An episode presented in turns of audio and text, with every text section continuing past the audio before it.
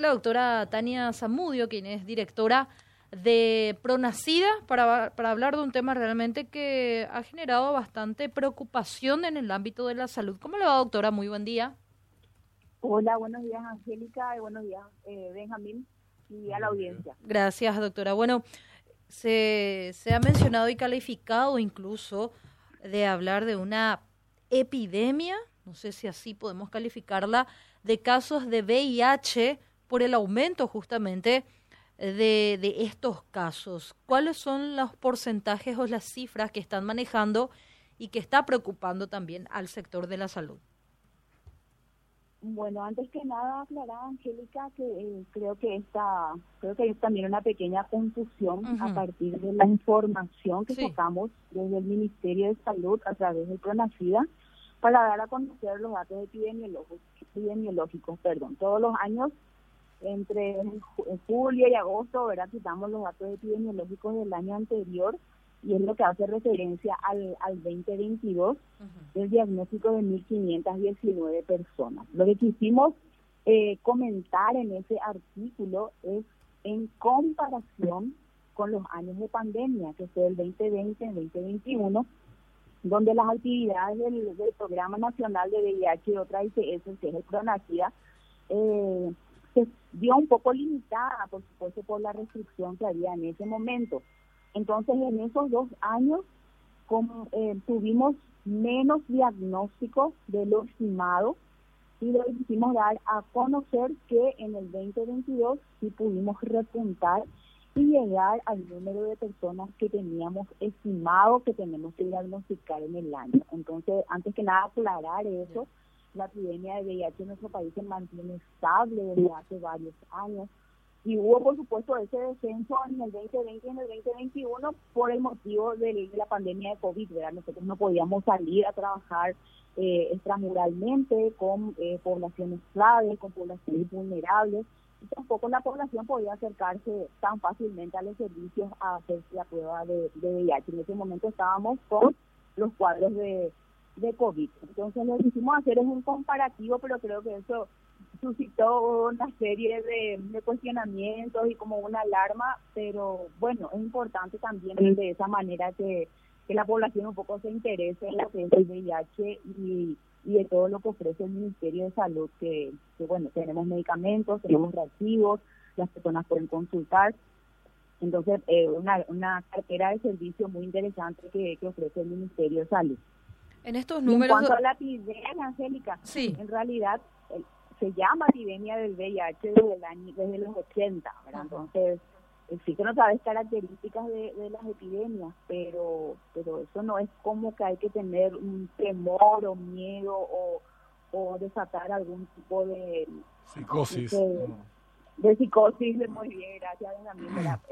en realidad se llama por ejemplo, si ustedes ven en, en, en, la página web del ministerio, dice datos epidemiológicos de O sea, el VIH es una epidemia a nivel mundial. ¿Pero por qué en nuestro país se calificó de epidemia? Digo, porque estamos acostumbrados a, hablar de otras patologías de cantidad de casos muy superiores, muy, pero muy superiores. ¿Por qué se llama epidemia a nivel país? Si bien en algunos países del África, por ejemplo, sí tuvo características masivas, eh, ¿Y en nuestro caso por qué, Tania? Sí, en el caso del, del África, que bien que lo nombraste, ¿verdad? es una epidemia generalizada. Quiere decir que el porcentaje de la población afectada por el VIH es más del 1%. Así se, se establece en cuando hablamos de epidemia generalizada. En nuestro país, desde el primer caso hasta la actualidad, se considera que la epidemia del VIH es concentrada. Quiere decir que en ciertos grupos de la población la prevalencia es más alta, como en personas transgénero, mujeres trabajadoras sexuales y hombres gay o hombres que tienen sexo con hombres. Entonces ahí está la diferencia entre lo que es una epidemia generalizada y una epidemia concentrada. O sea, el Paraguay tiene una epidemia concentrada de VIH.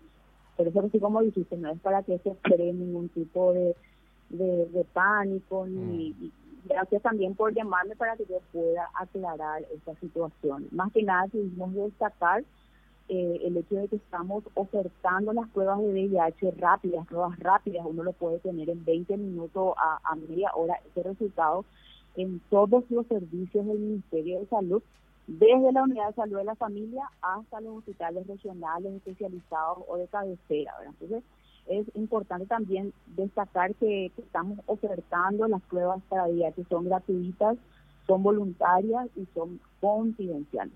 Ahora, si tomáramos eh, quinquenios anteriores, eh, décadas, no sé cuáles son los plazos que ustedes manejan para ir midiendo la evolución, evolución de, de una enfermedad como esta, eh, si es anual, ¿cómo, ¿cuál es la evolución? ¿Cuál es la tendencia? ¿Es creciente, estable? Me pareció que dijiste en algún momento que era estable.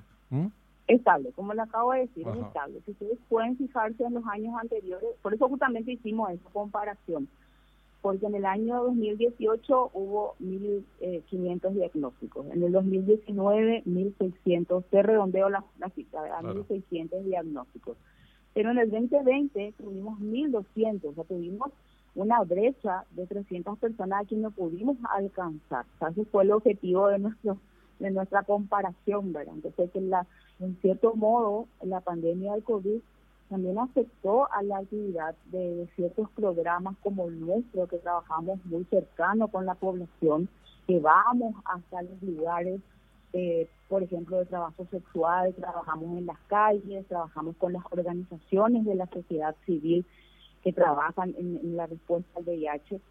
Eh, entonces todo eso se vio restringido y en cierto modo no pudimos llegar a la población que teníamos que llegar. En cambio, en el 2022, cuando pusimos toda la batería, todas las actividades, todas las estrategias, y poder, pudimos llegar a las 1.519 personas que teníamos estimadas íbamos a tener. Por lo tanto, la epidemia del VIH en Paraguay se mantiene estable, pero el objetivo nuestro es disminuir, hacer que ese número sea cada vez menor, por eso estamos trabajando fuertemente en las estrategias de prevención, como el PREP. No sé si escucharon, lo vieron en las redes sociales, que hace unos meses lanzamos la campaña del PREP, que es la profilaxis pre-exposición al VIH.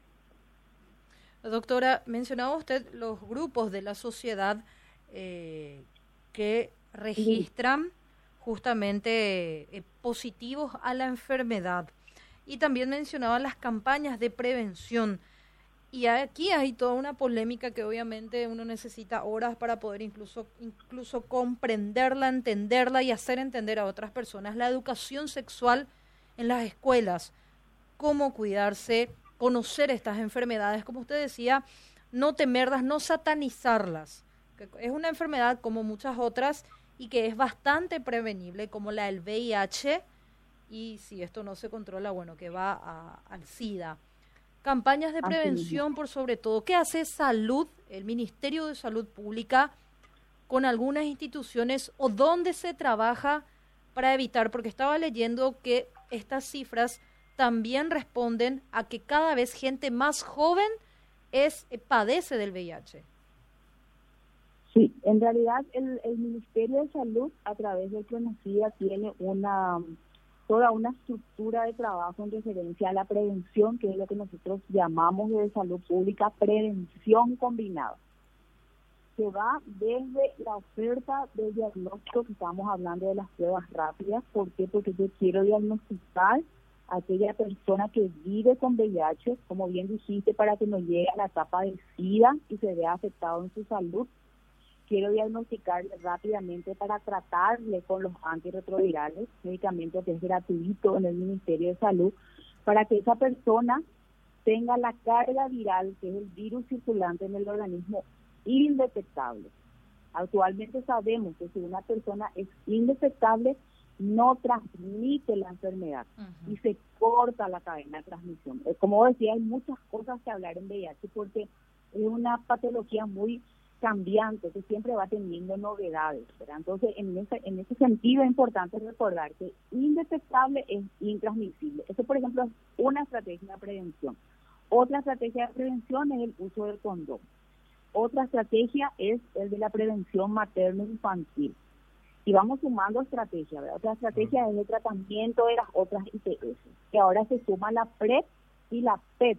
La PrEP es la profilaxis pre-exposición donde la persona negativa al VIH toma un medicamento para evitar que le transmitan el, virus del VIH. todo eso estamos haciendo desde salud pública, desde las unidades de salud de la familia hasta los hospitales especializados.